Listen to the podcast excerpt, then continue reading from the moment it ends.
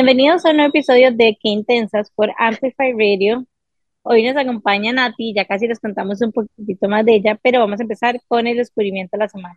Bueno, empiezo yo con mi descubrimiento de la semana y es en realidad un restaurante al que fui con Jime la semana pasada. Como muchos de ustedes saben, dimos una charla de TEDx y de hecho en el evento conocimos a nuestra invitada del episodio de hoy. Em, y cuando la conocimos, supimos que teníamos que hacer un episodio con ella. Ahorita les vamos a contar más de ellas, pero eh, Jime, no sé si ustedes saben, le hemos escuchado decir esto varias veces, y yo somos fans del el ramen. Entonces, Jime es catadora de ramen a nivel nacional e internacional. Estoy obsesionada, mal. Y bueno, siempre eh, yo la llevo a un lugar que se llama Ikari Ramen, aquí en Escazú, pero estábamos buscando uno eh, más cerca del este. Entonces descubrimos uno que se llama Atsui, A-T-S-U-I, y queda como por el centro de San José, ¿verdad, Jimé? Y como por, o sea, no, no exactamente por la esquina de Buenos Aires, pero queda cerca de la esquina de Buenos Aires.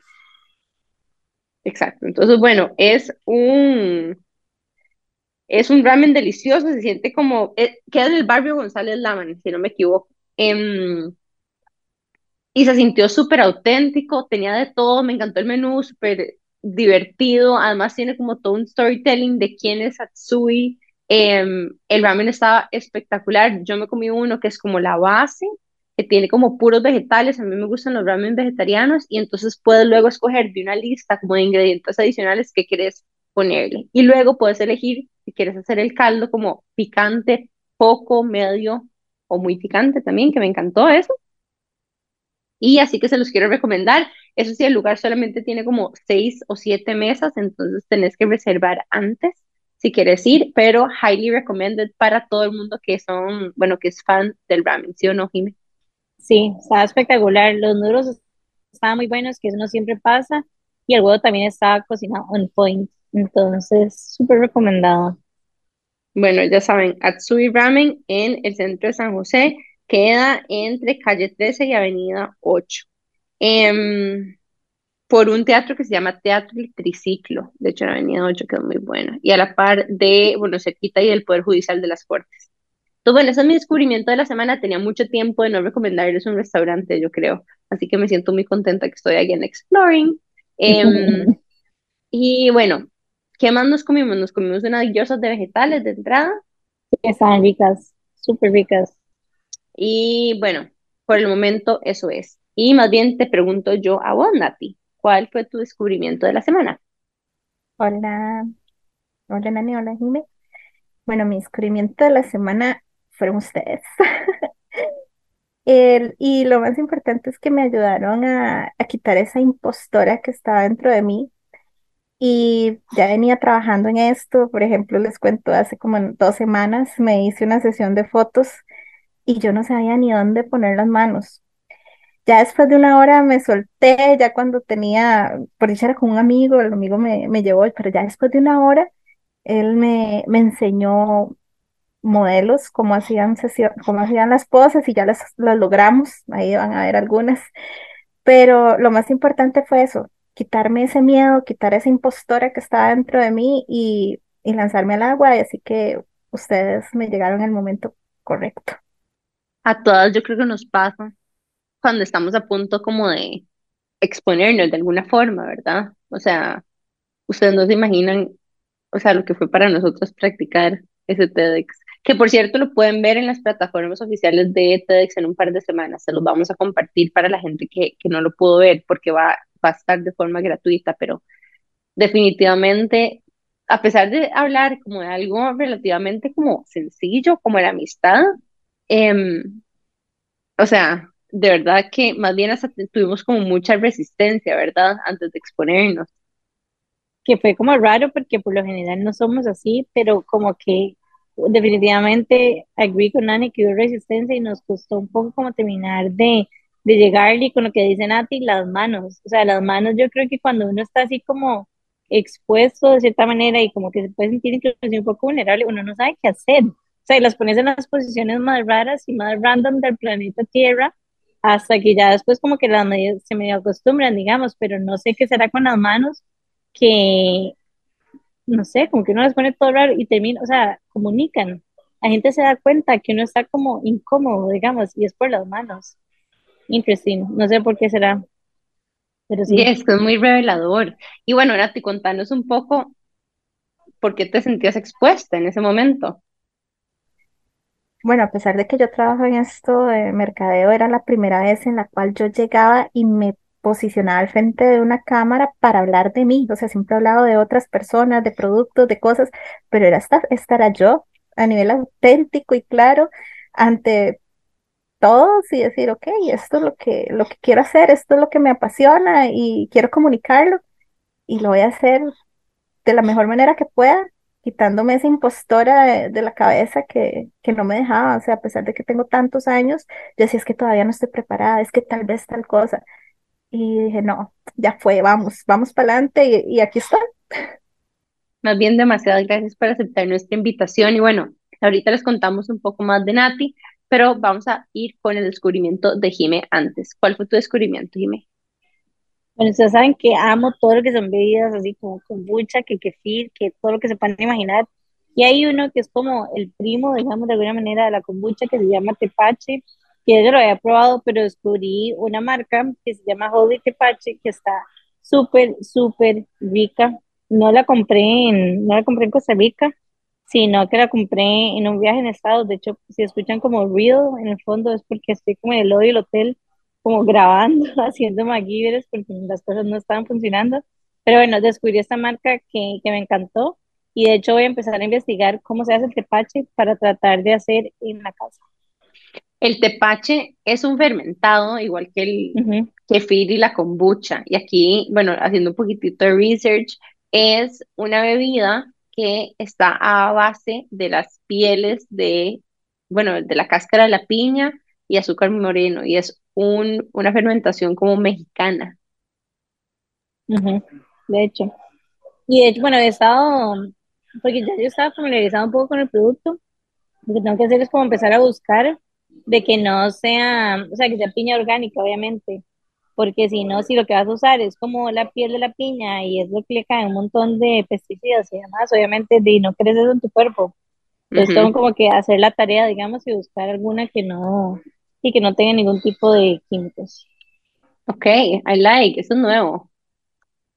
Em, bueno, y para contarles un poquitito de Nati, como les estábamos contando, fue en la fiesta después del TEDx que nos pusimos a hablar y de repente no sé cómo llegamos a hablar, Nati, ¿qué fue lo que pasó? ¿Cómo empezamos? ¿Vos te acordás? Y claro, yo lo hacía saludar porque la Ah, charla, la recomiendo a todos los que nos están escuchando, fue buenísima. Yo me sentí 100% identificada y entonces yo las filas busqué y les dije, chicas, qué excelente charla. Y entonces ahí ya todo fluyó. y nos pusimos a hablar de un montón de cosas, también como de TikTok y de promoción de Sí, cosas y de marketing, en fin. Y ahí fue como Nati nos empezó a contar cómo hacía mercadeo em, deportivo. Bueno, aprovechando que ya estoy hablando de esto, les cuento que Nati hace más de 12 años hace mercadeo deportivo y aparte de ser amante del arte, la cultura y los viajes, es madre de Spot, un perrito. Ha trabajado por muchos años en el desarrollo de marcas deportivas como Cicadex, Pioneer, que son las marcas de las bolas de fútbol, ¿verdad? Entre otras cosas. sí, bastantes artículos deportivos. Ok. Y em, está liderando el desarrollo de la marca en todo Centroamérica. También es asesora para el desarrollo de eventos deportivos, conciertos e incluso marca personal para deportistas. Entonces se puede imaginar como, empezamos a hablar de algo que además para mí es súper ajeno. O sea, Jime es súper fan del fútbol. Yo, no sé, más o menos. A mí me gusta ir al estadio. ustedes no lo crean. A mí me gusta ir al estadio porque me gusta ver deportes en vivo. Y de repente subo como, veo como basquetbol y, y me gusta el fútbol americano, pero no soy tan, tan súper fan del fútbol. Entonces ahorita siento como que todo el mundo está hablando de fútbol y yo soy la única que está detrás del palo.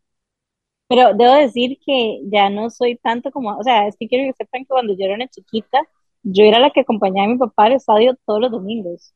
O sea, a los siete años yo estaba siempre ahí sentada viendo los partidos. Ya con el tiempo, obviamente, no. Yo creo que en el cole fue que dejé ya como de ver partidos porque, sí, no sé, ya hay otras cosas que se van dando, pero el mundial en específico para mí es como sagrado y disfruto ver absolutamente todos los partidos.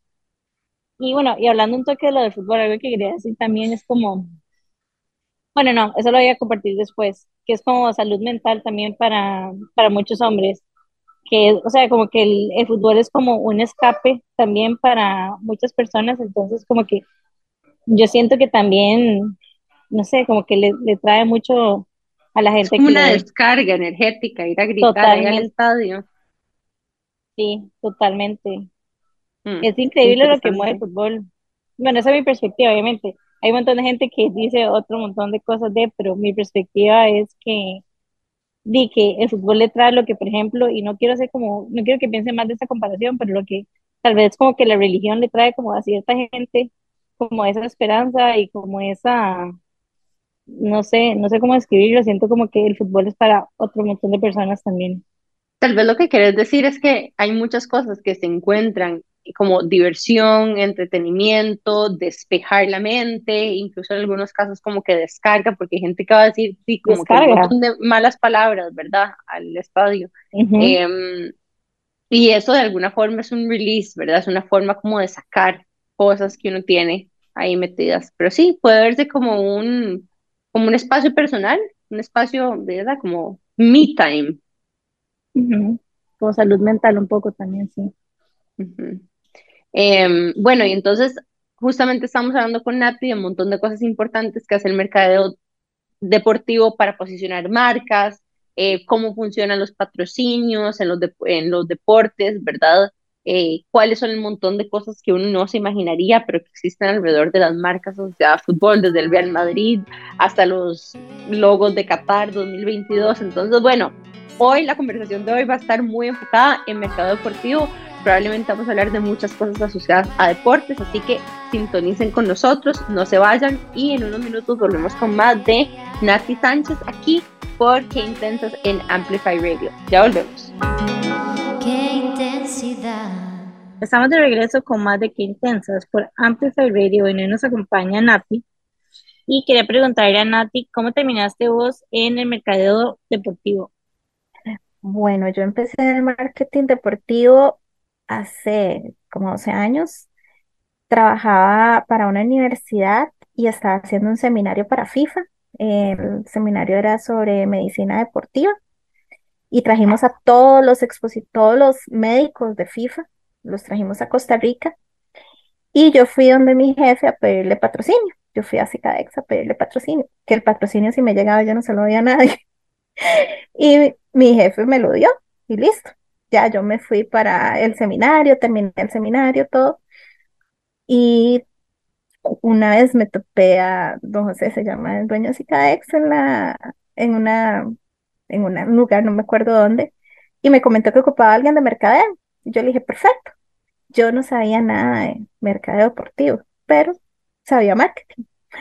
Ya empecé a trabajar con él y me empecé a especializar, llevé cursos con la FIFA, con la Universidad de Costa Rica, con el Comité Olímpico, ya empecé todo mi proceso académico para especializarme en lo que es el marketing deportivo porque es una rama del marketing tradicional.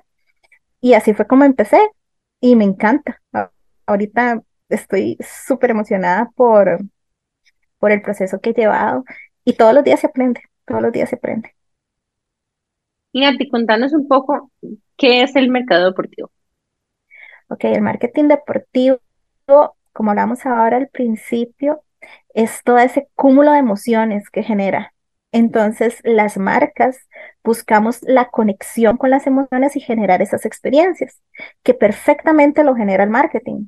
¿Por qué? Porque tenemos, como hablábamos, el estadio, que son los eventos, tenemos las marcas de artículos deportivos, todo lo que genera, bueno, yo que trabajo con balones, lo que genera un balón es increíble.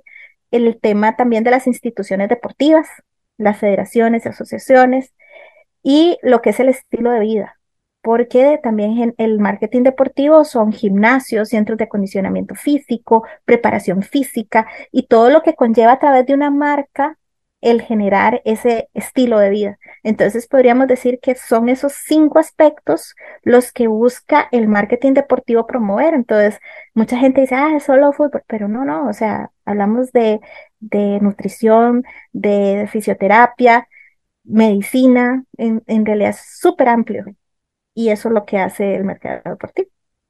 Y este mercado deportivo lo aplicas, bueno, como dijiste, instituciones, a equipos, a marcas de, no sé, por ejemplo, balones, como decís, entre otras cosas.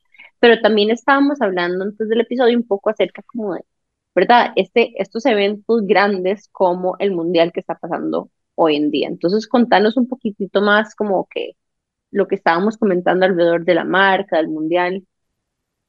Sí, bueno, el Mundial es evidentemente el evento deportivo más grande en el cual estamos expuestos.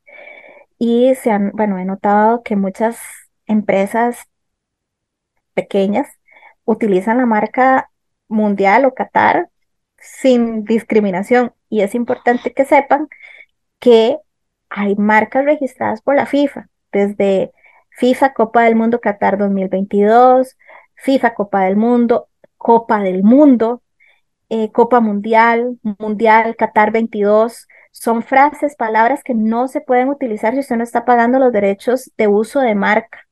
Hasta el mismo logo del Mundial, la pelota del Mundial, el fantasmita, bueno, que en realidad es el, bueno, la otra cosa, pero bueno, todos esos elementos gráficos y frases no se pueden utilizar si usted no los paga. Entonces es importante que tengan claro eso y creo que vamos a colocar un, la guía de uso de marca del mundial para que todas las empresas lo tengan a mano y puedan hacerlo de la mejor manera. Gracias, Nati, por compartir esto, porque yo creo que es muy importante a la hora de empezar a aprovechar estos grandes eventos para hacer promociones de nuestras propias marcas, ¿verdad? En especial si usted es una persona que tiene su emprendimiento y usted hace su propio marketing, que no vaya a meter la pata a la hora de usar cosas que pueden después ponerlo en riesgo de, no sé si una demanda, por ejemplo. Entonces, bueno, me parece una curiosidad muy linda. Y creo que Jimé tiene una pregunta para vos. Sí, yo estoy intrigada y quiero saber cómo terminaste, cómo terminaste vos tan metida en el fútbol, cuál es la historia. Lo del tema del fútbol es que en Costa Rica el deporte rey y bueno, el mundo es el fútbol.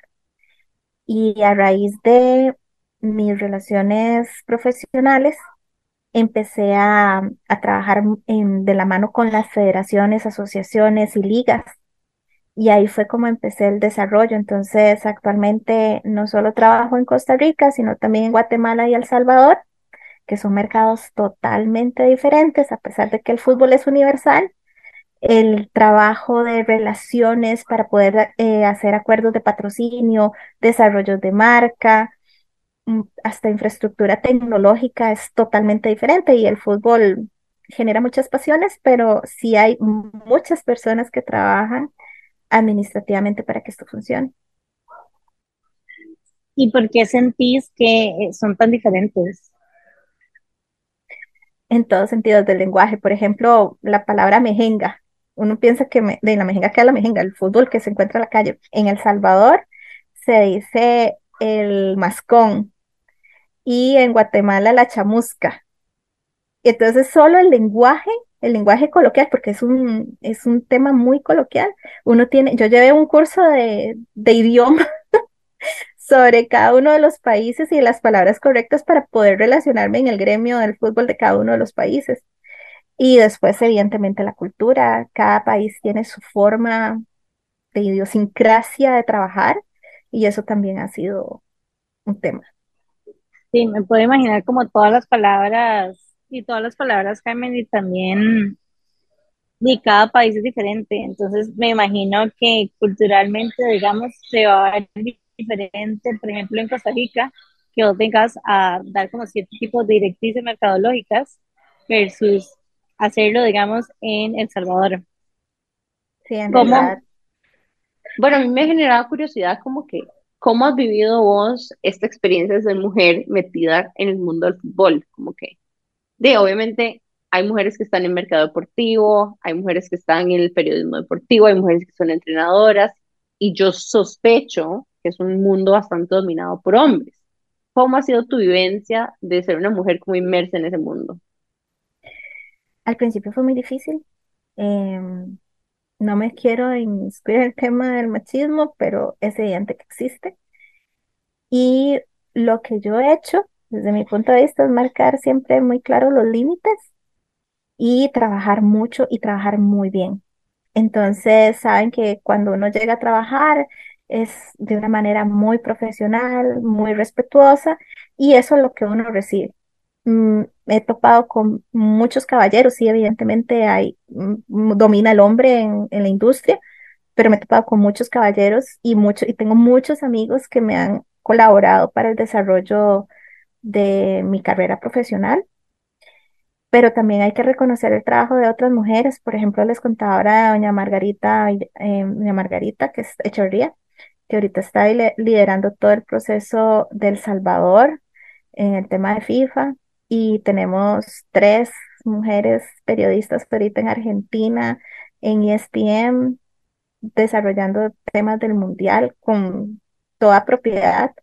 Entonces yo creo que la estrategia para este mercado y para cualquier otro mercado es tener muy claro el objetivo, que es trabajar y trabajar bien. No se pueden hacer las cosas excelentes, pero se pueden hacer muy bien. Y ese, eso funciona para todo. Nati, ¿por qué crees que es tan importante para vos desarrollar el mercado deportivo en la región o en Centroamérica o en Costa Rica? Es súper importante porque la industria se basa mucho en cosas que están sumamente alejadas de nuestra realidad. Se basan en el Real Madrid, en todo lo que sucede en Europa y todo bien perfecto. Pero la gente no sabe que, por ejemplo, el Real Madrid trabaja el marketing que tiene porque tiene un CRM increíble que da un montón de información y lo que nos permite hacer estrategias muy enfocadas, pero en Centroamérica y el Caribe, con costos, pueden tener las redes sociales al día. Entonces, ¿cómo podemos crear audiencias para crear estrategias de mercadeo correctas cuando ni siquiera sabemos dónde está la audiencia? Y ese es el gran trabajo. Entonces, tenemos que lidiar con muchas limitantes económicas, así también como limitantes de estrategia. Y en eso es lo que se está trabajando en este momento. Muchas marcas lideradas por mujeres hacen ropa deportiva. ¿Qué consejos les puedes dar vos a esas personas que están desarrollando marcas deportivas para a la hora de querer crecer sus marcas o incluso posicionarse? Ok, bueno, lo primero es que tienen que contar la historia. ¿Por qué están haciendo la ropa? No puede ser solo por hacer plata. Tiene que haber algo más. Después tienen que ligarla a una a un atleta, porque estamos claros que eso tiene que transmitir emociones y ese atleta tiene que estar ligado a mi historia de marca. Y después tiene que empezar a desarrollar, bueno, a nivel ya comercial, muchos puntos de distribución, comparar el mercado, analizar en cuál audiencia me estoy eh, desarrollando, en toda la competencia. En realidad es, es muy parecido a, a cualquier otro tipo de marketing, pero específicamente el de la ropa es un mercado bastante amplio y se puede desarrollar muchísimas, muchísimas cosas alrededor de eso.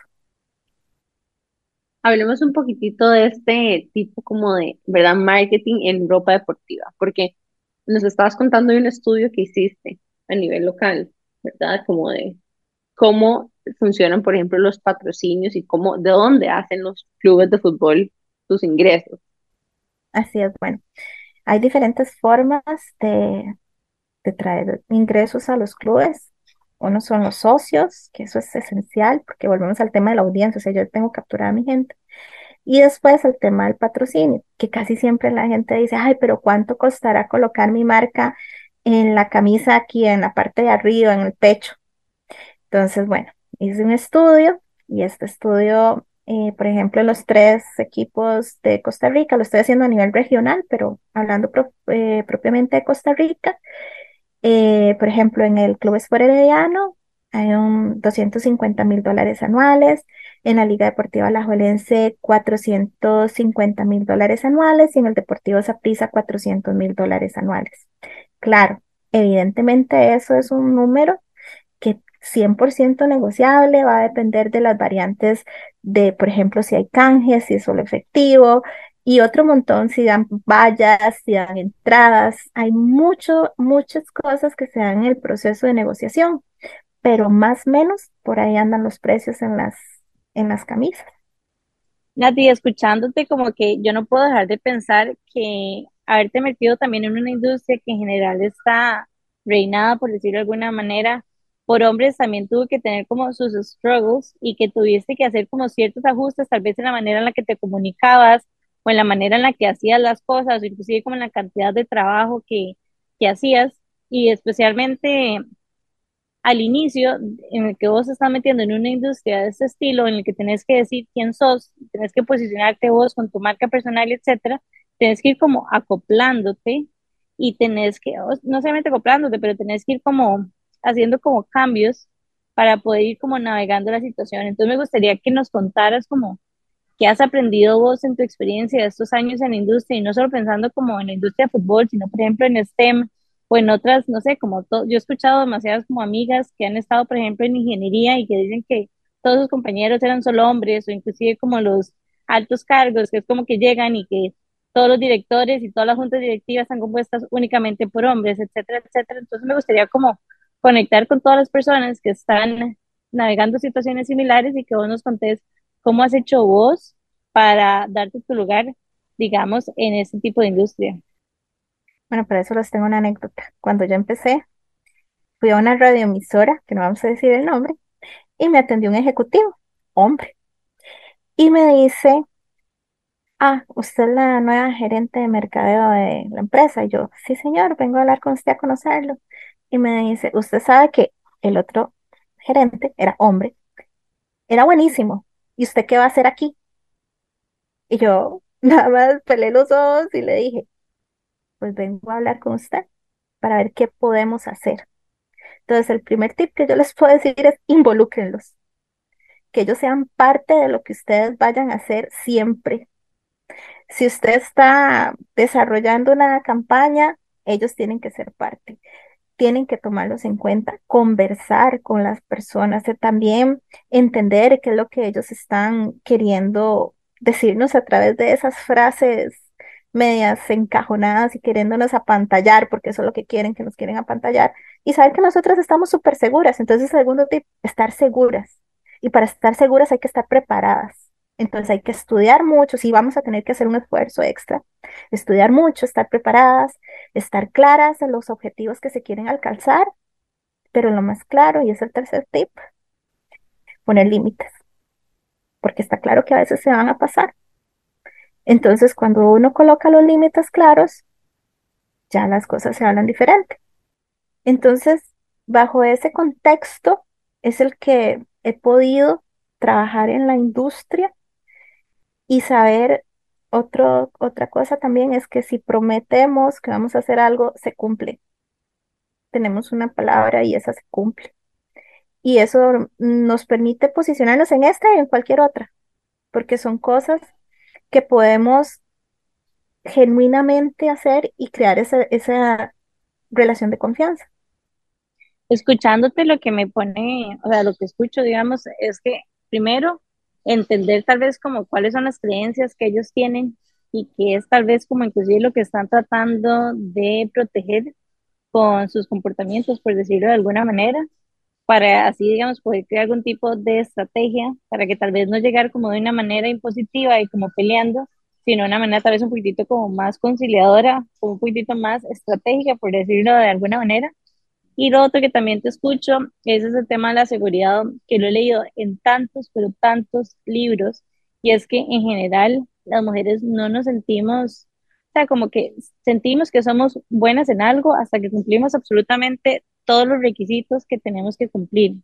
Entonces, como que tenemos, es algo en lo que definitivamente tenemos que trabajar y también es algo en lo que tenemos que trabajar porque es algo que también sea como castigado un poco, digamos, como que si una mujer creo, dice como que es buena en tal cosa, como que tal vez inclusive se puede como castigar un poco de que es como que su vida, que es como dañada, o sea, como que puede ser un poco fuerte, digamos, la reacción a la seguridad versus cuando uno un hombre lo hace, por ejemplo.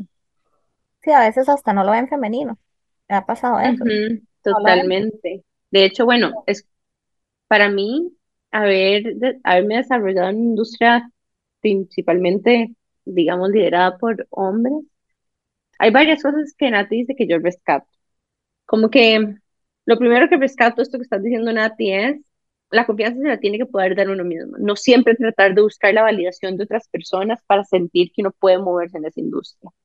Eso es un ejercicio difícil de hacer porque uno de nuestros jueces más duros somos nosotras mismas. Entonces, buscar formas de fortalecer nuestra propia confianza desde adentro. Número dos, ser estratégicas en la forma en la que uno se mueve. Eso no significa que vas a dejar de hacer esfuerzos por mover hacia adelante la aguja de tu agenda feminista o de igualdad de género. Pero es importante saber poder navegar de forma donde uno tampoco se está como perjudicando a uno mismo el desarrollo, porque muchas veces llegar arriba es una de las formas mediante las cuales uno está en una posición de poder para ejecutar cambio hacia abajo.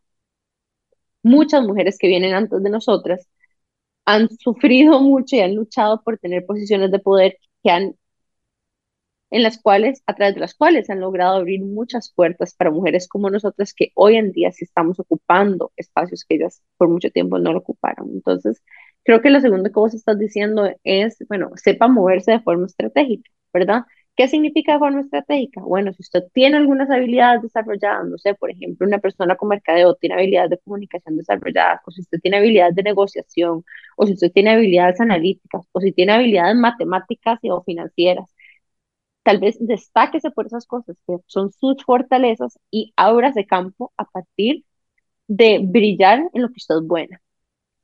Y lo tercero que vos dijiste es poner límites. Y creo que poner límites es importante en el contexto de no asumiendo ni dando permiso, ¿verdad? Que a ciertos comportamientos, todo lo contrario, yo creo que poner límites es una forma también de educar. Y uno puede educar con amor, uno no siempre tiene que educar enojado, y eso es importante. A mí me ha costado mucho tiempo aprender a poner límites desde un lugar de autoafirmación, no desde un lugar de defensa. Y yo creo que eso es una de las cosas más importantes a la hora de llegar a un entorno laboral, cualquiera, sea liderado por hombres o mujeres. Pero me parece sumamente importante que cuando uno llega a un sitio, explicarle a la persona tu forma de trabajar, la forma en la que te sirve. Incluso poner límites con respecto, no sé, a las horas de trabajo, a tu hora de almuerzo, ¿verdad? A la forma en la que quieres ser dirigida, hablada y comunicada. Todo ese tipo de cosas, no importa si son mujeres o hombres alrededor tuyo, van a ayudarte a hacerte hábitos muy sanos que te van a ayudar a prosperar. Qué lindo lo que estabas diciendo y la manera en que lo estás diciendo. Es que al final de cuentas, o sea, muchas veces uno reacciona simplemente en base a las experiencias que ha tenido, a las creencias, y no te das cuenta, digamos, de que tal vez estás haciendo algo que puede estar como desalineado tal vez con la otra persona porque así lo has hecho toda tu vida y ver, digamos, los límites como la posibilidad de educar y enseñar a alguien más otra posibilidad de cómo hacer las cosas me parece me parece súper lindo, la verdad. Es como más más compasivo tal vez, inclusive creo que lo hace más fácil como poner los límites, porque entonces ya uno no se siente tal vez solo como y no sé, siendo sincera, como súper dolor poniéndole límites a todo el mundo si no lo ves como desde otra perspectiva. Y yo creo que al final es un estilo de liderazgo, ¿verdad? El estilo de liderazgo como desde la conciencia, ¿verdad? Que vos querés traer a un espacio. Porque yo me imagino, por ejemplo, pensando en otras mujeres en deportes, ¿verdad? Presentadoras o comentaristas de deportes, lo que ellas deben de sentir a la hora de cómo navego este personaje que soy, ¿verdad? Ante las cámaras. Si hago comentarios muy fuertes, me van a juzgar de ser, ¿verdad? Como que voy a caerle mal a la audiencia. Y si soy muy suave, entonces me convierto nada más como en, ¿verdad? ¿Cómo fue que dijiste, Nati? La niña, niña, la niña linda del set. La niña linda del set.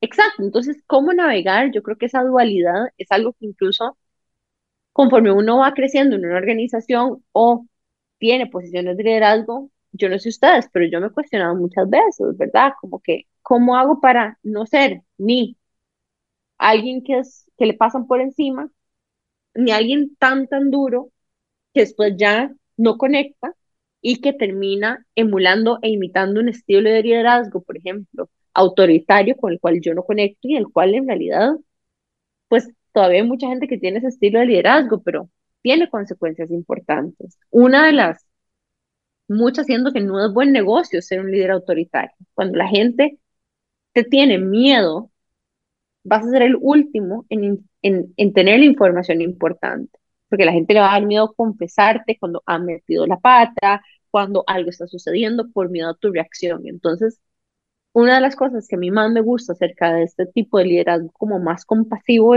¿verdad? Es precisamente el hecho de que es un buen negocio, porque tener la información rápida, tenés capacidad de reacción. Existen momentos a donde las personas no te comunican algo, como estaba mencionando antes, por miedo a tu reacción, y eso hace que para que cuando el problema llega a vos, ya es demasiado grande y puede escalar, ¿verdad? Hasta a afectar relaciones corporativas. Entonces, bueno, eso es como una reflexión acerca del liderazgo en espacios principalmente dominados por hombres. Sí, yo creo que es importante llevar ese balance, ese balance desde, y, y esa ventaja que tenemos nosotros como mujeres, esa ternura, ese, esa forma de comunicar muy, muy agradable que nos permite llegar, que llegue el mensaje con mayor facilidad. Nati, y desde tu perspectiva, tal vez, ¿cuáles han sido las cosas que te han motivado a vos a exponerte un poco como mercadóloga de deporte? En este proceso que estoy iniciando, eh, lo que más me llamó la atención, bueno, yo voy a la Universidad de Costa Rica en un curso que da la FIFA a cerrar siempre el, el curso de marketing deportivo. Y cuando empiezo a buscar información, me encuentro con información totalmente fuera de, de lugar, de contexto. Y entonces el contenido que voy a desarrollar es un contenido muy basado en nuestra realidad centroamericana y del Caribe, para que pueda ser, es, es muy nicho el material, pero para que pueda estar al alcance de las personas que lo necesitan y se pueda desarrollar la industria de la mejor manera, con un granito de arena que era lo que, lo que yo quiero hacer. Nati, en este momento hay muchas mujeres que se están desempeñando en roles súper extraordinarios y han sobresalido en el mundo de los deportes. Shirley Cruz, eh, Alvarado, la chica Estatraña, incluso Yocasta Valle, ¿verdad? Hay muchas mujeres deportistas costarricenses. ¿Cuál crees vos que es el secreto para desarrollar, ¿verdad? Esta marca y lograr no solamente éxito en el deporte, sino que éxito a la hora de relacionarse con patrocinadores, por ejemplo. Sí, lo más, bueno, evidentemente hay una, hay un tema deportivo, tienen que ser buenas en lo que hacen, pero también es importante que ellas alineen y sepan claro los valores que van a transmitir. ¿Para qué? Para que nosotros como marcas vayamos y nos liguemos a ellos, porque eso es en realidad lo que nosotros buscamos a la hora de hacer un patrocinio. Entonces, cuando ellas empiezan a desarrollar mínimo sus redes sociales, empiecen a generar contenido de su vida diaria, de cómo han salido adelante, cuáles son los objetivos que están alcanzando a nivel deportivo y empiecen a contar una historia, y a contar esa historia para que nosotros como marcas después llegamos y decimos, ok, nosotros estamos también en esta historia. Y así es como funciona. Entonces, lo, lo que se busca es esa conexión y eso lo logra evidentemente el atleta con su historia. Qué importante lo que estás diciendo, porque hay atletas que tal vez no son como los mejores, mejores del mundo, pero tienen una marca personal tan fuerte que termina jalando patrocinios tan espectaculares simplemente por su charm, por decirlo de alguna manera, y porque saben que se están, se están vendiendo a ellos, básicamente. Y a veces como que no nos damos cuenta y creemos como que esto de la marca personal es nada más importante para gente que tal vez está como en el mundo deportivo o porque son influencers o lo que sea, pero al final de cuentas la marca personal es importante para todos. O sea, la marca personal es inclusive como, como por ejemplo las personas que trabajan con vos, cómo te ven, qué perciben de vos, cómo te ve tu jefe, cómo te ve tu entorno. Inclusive cuando vas, no sé, como eventos de networking, cuál es la lectura que tienen las personas a la hora de ver. Y se puede ver de diferentes maneras, se puede ver desde la manera en la que vos te vestís, en la manera en la que hablas, el contenido que compartís, etcétera, etcétera. Pero es importante saber que, que la marca personal no solamente como para la gente famosa, por decirlo de alguna manera, sino que en realidad todos tenemos como que cuidarla y cultivarla y como que tener mucha intención, digamos, a la hora de comunicarla también. Sí, pero lo más importante es que sea auténtica. Total, total, total. Y a veces la gente dice, ah, es que yo quiero parecerme o ser. No, no, usted tiene que ser usted y, y desarrollar todas esas habilidades, porque todos tenemos habilidades, y desarrollar esas habilidades y exponerlas, pero 100% auténtico.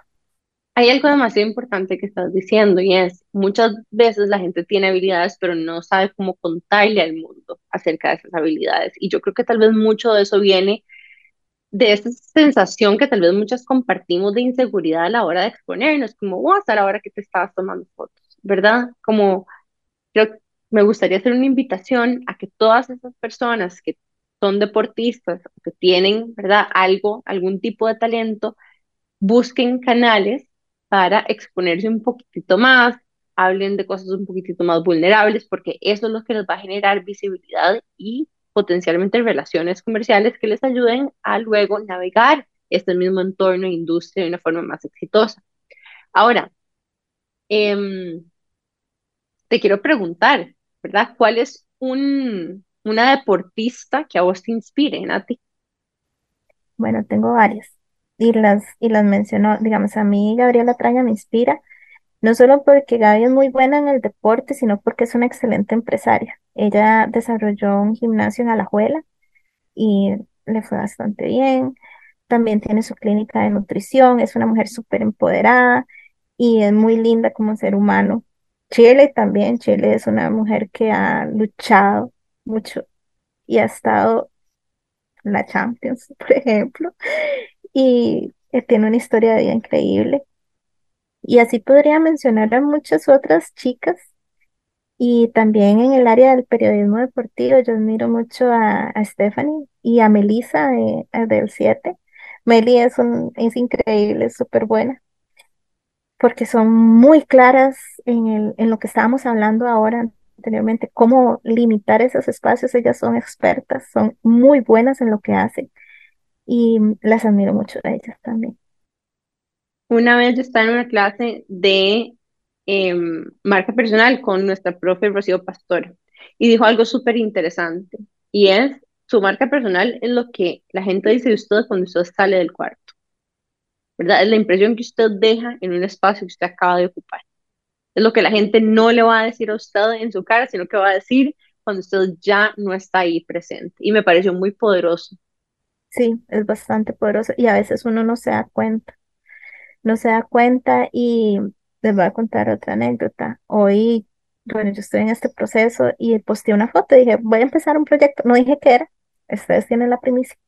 Entonces empecé y vieras qué lindo, porque empecé a recibir llamadas de muchos personas de la industria, decirme, Nati, ¿qué vas a hacer? ¿En qué te puedo ayudar?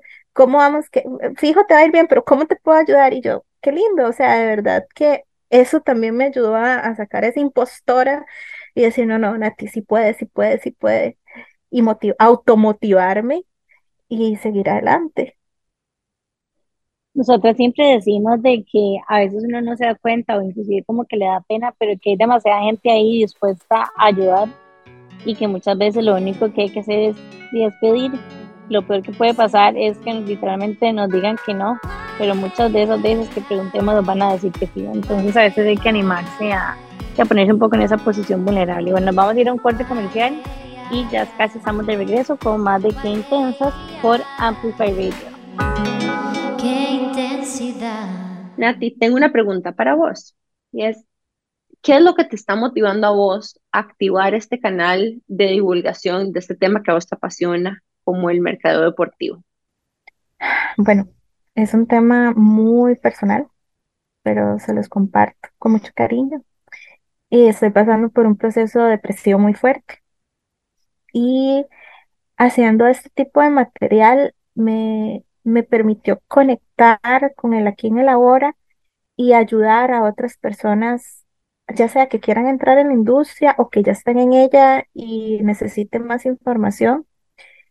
Y es lo que me ha permitido estar más tranquila, porque tengo que editar, tengo que hacer guiones, tomarme las fotos, que eso es un reto increíble para mí, yo nunca lo había hecho, y exponerme ante las cámaras, desarrollando mis temas, lo que más, porque me apasiona eternamente. Y eso es lo que me ha motivado a nivel personal a hacer esto. Cuando decís que esto te ayuda a conectar en el aquí y el ahora, ¿qué, qué es lo que sentís cuando estás compartiendo este contenido que te apasiona? cuando estoy en, sol- es, es llevar el proceso, desde, desde ver el tema, grabar, editar, presentarlo, que la gente comente, todo ese proceso me permite conectar con las personas y además de, como les dije, me apasiona enormemente, mm, me genera felicidad, o sea, a mí me genera mucha felicidad poder hacer esto. No lo hago ni por plata, ni por fama, ni por nada. O sea, es auténticamente poder salir de este proceso terrible que no se lo desea a nadie. Y es que a veces cuando uno está navegando situaciones complicadas, literalmente como que existe energía únicamente como para cierto tipo de cosas. O sea, como para las cosas que realmente te apasionan y que te recargan. Y es un poco inclusive lo que Nani y yo hemos hablado en este podcast y es como cuando pasó lo de la pandemia, que las dos básicamente estábamos sin, sin trabajo y estábamos sin nada. Yo no quería ni responder un mensaje de Instagram de la joyería, ni quería hacer nada pero no sé cómo ni de dónde, sí tenía la energía para grabar episodios y para que hiciéramos el branding de Intensas y que abriéramos el Instagram y que hiciéramos tal otra cosa. Y no porque no me gustara lo otro, o sea, no porque no disfrutara de, de mi marca, digamos, porque la amo y la adoro, pero en ese momento como que lo que se sentía auténtico y para lo que realmente tenía energía era única y exclusivamente para que Intensas. Nati, a mí me surge la pregunta, ¿cómo descubriste que esto sí te movía? ¿Probaste otras cosas? En realidad todo surgió porque me invitaron a la universidad a una charla y empecé a hacer la información, no encontraba. Y bueno, después de la charla, la cual no tenía ni ánimo, o sea, estaba, cuando me presenté al, al auditorio, inmediatamente salí de ahí, empecé a hacer yo de nuevo, a expresar lo que me gustaba, que la charla quedó muy bonita. Y la misma gente de la U me dijo, mira, nos puedes hacer contenido para las redes sociales. Y yo, ¿cómo? Yo sé cómo, pero ¿cómo? Y yo estaba en ese proceso y yo duré 15 días en decidir hacerlo. quince días. Cuando yo soy súper eficiente, yo rapidito lo hago y lo entrego. Duré 15 días porque no me sentía motivada, lloraba por todo. Y yo decía, ¿cómo voy a hacer esto? Con los ojos hinchados. Y entonces, este, bueno, me puse té de manzanilla en los ojos, me maquillé, ustedes saben todas las bases que existen para esto, correctores, listo, y acción. Hablé con la gente del Saprissa, les pedí el estadio prestado, me lo prestaron, fui con, eh, con un compañero de trabajo, Oh, él fue, wow. él fue el que me grabó y hizo el material y lo entregué a la U. Yo le dije, bueno, ahí está, no sé. Ah, bueno, yo lo edité, aprendí a editarlo en el celular. Y e- ese proceso de editarlo en el celular fue donde yo dije, aquí estoy concentradísima, porque uno tiene que estar muy concentrado haciendo eso. Y, y me gustaba. Y yo dije, "Sí, tal vez yo pueda hacer esto. Y ayudaría, me ayudaría a salir de esta situación y ayudaría a otras personas porque también me doy cuenta que, de que la, la, la industria lo necesita. Y por ahí fue que, que, que empecé. Muchas gracias por contar esta historia, Nati, porque yo creo que hay muchas personas que se dan cuenta que hay algo que pueden hacer cuando más miedo sienten hacer algo. Pero yo estoy aterrada, aterrada, increíble. Y me parece muy lindo que así descubriste que entraste en flow, ¿verdad? Porque de repente, tal vez eso es como que la señal, ¿verdad? De que aquí hay algo para mí para desarrollar. Como dijiste, como que esto es lo que yo necesito para salir adelante de mi depresión. Porque de repente, de pasar de no saberse aceptar o no hacerlo, fuiste a pedir un estadio prestado. Sí, sí. Y también, bueno, el apoyo de la familia es increíble. Yo, bueno, yo vivo sola y, eh, mi hermano mayor llegó a la oficina y me dijo, ¿qué usted qué le pasa? Y yo, "Sí, estoy triste. Y entonces me empezamos a hablar, estábamos tomando un café, me dice, no, vamos a tomarnos un café.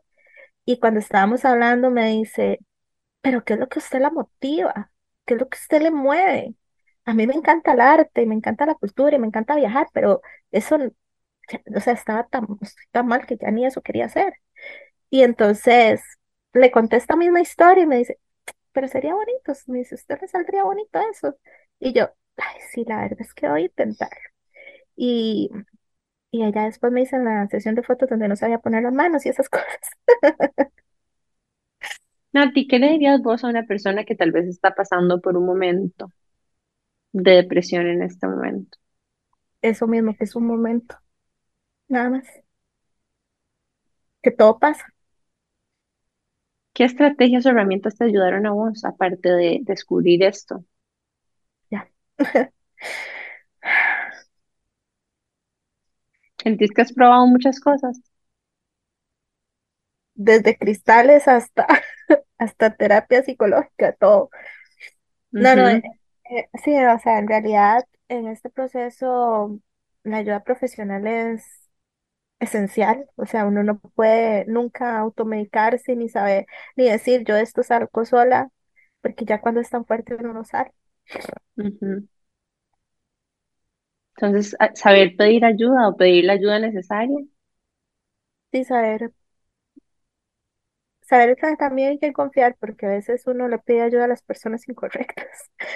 Entonces, em, y también a pesar de que, de que uno sienta que está ahí en el hoyo más profundo, saber que hay algo más arriba y salir, o sea, hay que, hay que salir, no se puede uno quedar ahí. ¿Cómo definirías vos tal vez como las personas correctas?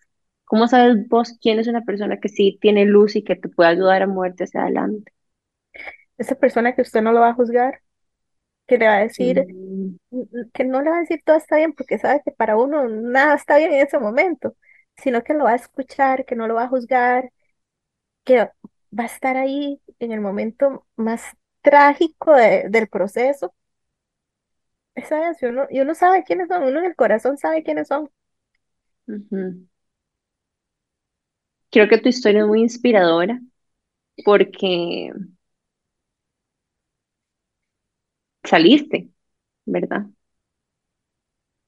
Y Estoy, estás tomando pas, estás saliendo y estás tomando pasos muy valientes hacia Y gigantes. encontrar, eh, hacia encontrar ese, ese futuro que estás buscando, hacia la autoafirmación. No es, ¿verdad? No es todo el mundo que logra decir, wow, encontré esto, ¿verdad? Y me honra mucho que nos hayas permitido ser parte de este proceso para vos, de exponerte, ¿verdad? De contarle al mundo que Nati Sánchez es una persona que hace mercado deportivo que si necesitan ayuda y si usted es un deportista, quiere mover algo así, puede llamar a ella para que le haga sus campañas, ¿verdad?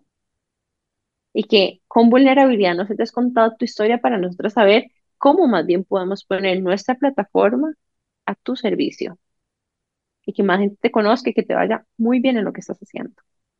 gracias chicas, sí, de verdad que no ha sido un proceso fácil, em, todavía mm, estoy en este proceso, pero sé que, que es eso, es un proceso y que voy a salir. ¿Cuál ha sido tal vez uno de los aprendizajes más importantes a lo largo de esta experiencia para vos? El saber que uno es vulnerable, porque uno trata de ser fuerte tantas veces que ya no, y uno tiene que aceptar que, que a veces no se puede con todo. Inclusive yo siento como que hay a veces como que la idea de que la vulnerabilidad es como debilidad, pero es todo lo contrario. O sea, una persona que está dispuesta a ser vulnerable tiene un nivel de coraje para literalmente, como dice Brené Brown, estar en la arena, digamos, dispuesta, contando su historia, atreviéndose, como lo estás haciendo vos, a probar cosas que tal vez no son como la carrera tradicional y haciendo como lo que todo el mundo está haciendo, sino como ir abriendo como tu propio camino. Eso requiere demasiado coraje. Y toma mucho coraje también aceptar una entrevista, ¿verdad? En un programa de radio de gente que ni siquiera conociste. Así que yo me estoy sintiendo realmente así como muy em, asombrada e inspirada por vos de los pasos que estás dando en el momento que vos estás. Porque yo creo que estás autoafirmándote de una manera tan importante y tan valiente. Recuerdo una vez que yo estaba en un proceso también de, de transición donde no estaba muy bien emocionalmente. Y mi forma de sanar también fue contar mi historia. ¿Verdad? Y yo creo que hay mucho que vos tenés que aportarle a las personas, en especial a partir de esta experiencia que estás teniendo.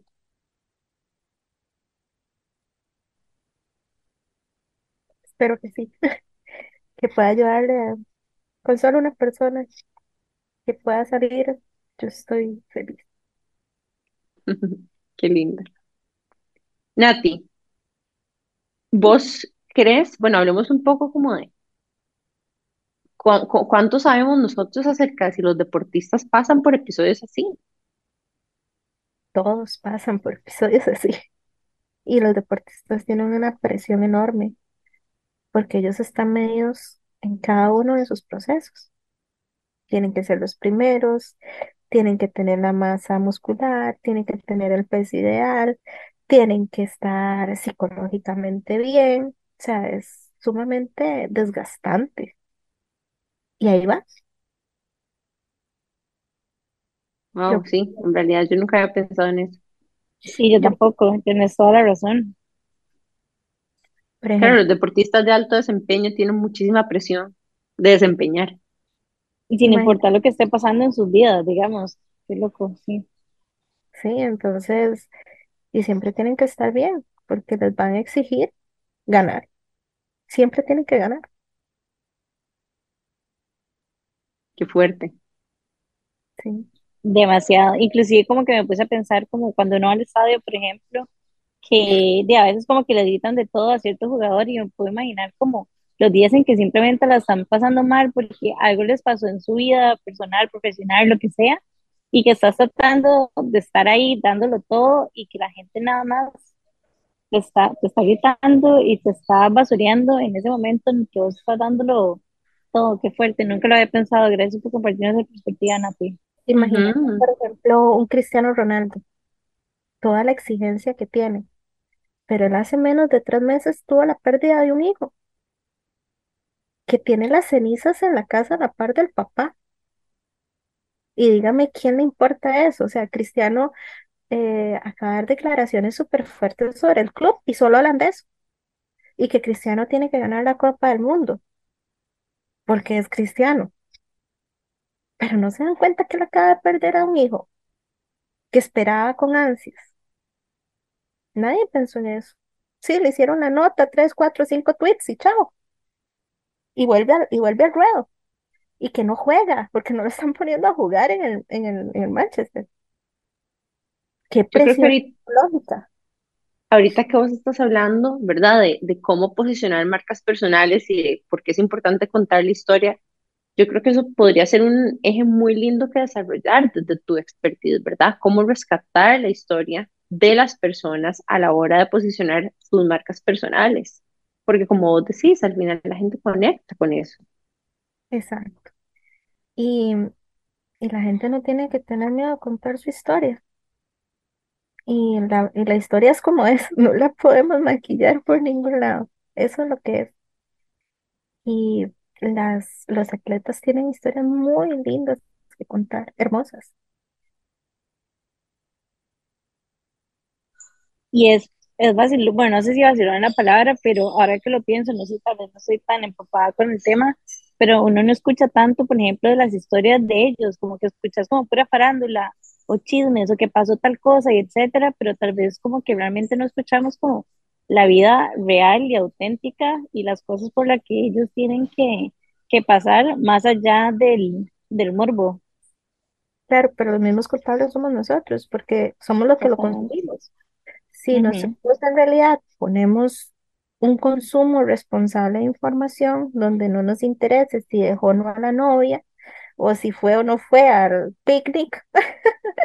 Entonces, este, podríamos variar el contenido, pero nosotros mismos lo consumimos, somos los mismos culpables.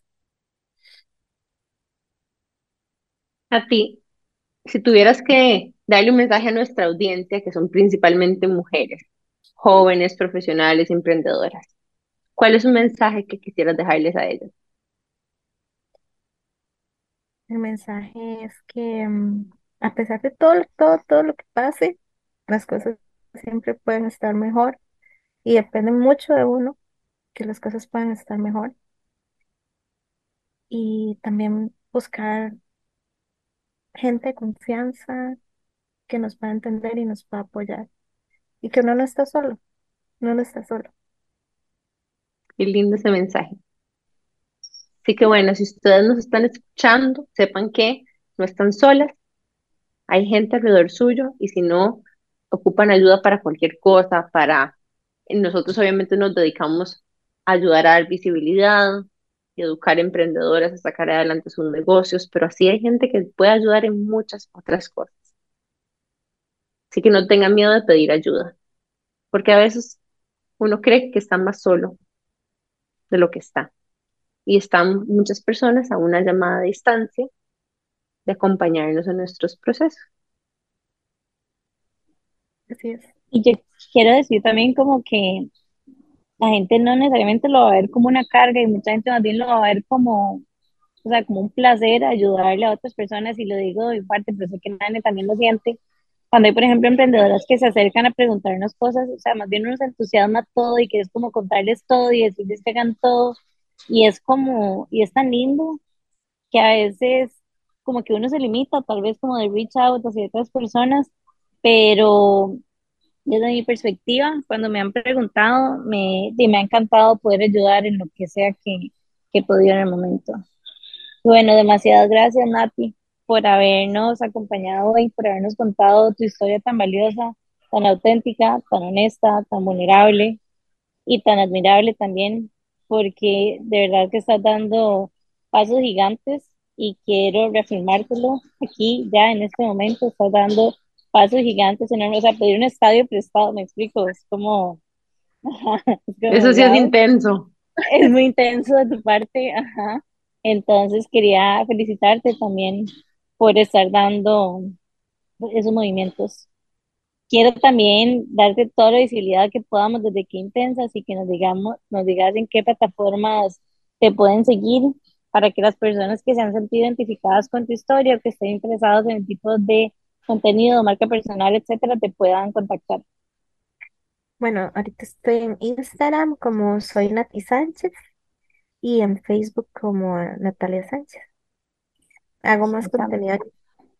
Gracias, Nati. Así que sí, ya saben, andan buscando a alguien para ayudar a promocionar su ropa deportiva, sus artículos de deporte, sus marcas personales, si ustedes son atletas o deportistas, o cualquier otro tema como una fundación, un equipo de algo y quieren darle visibilidad, ya saben a quién llamar. Nati además es experta en todos los temas de eventos deportivos, así que la pueden contratar para organizar sus eventos deportivos en escuelas, en empresas, etcétera.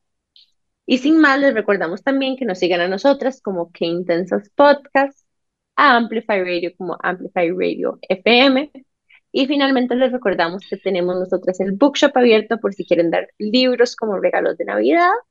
Y por supuesto, escribirnos si tienen alguna sugerencia de alguien que quisieran que nosotros entrevistemos, nos pueden escribir por un mensaje directo. Y sin más, nos vemos la próxima semana por Amplify Radio a las 7 y media de la mañana o cualquiera de sus plataformas preferidas de podcast en línea. Recuerden darle seguirnos también. Hasta el miércoles. Chao. Chao.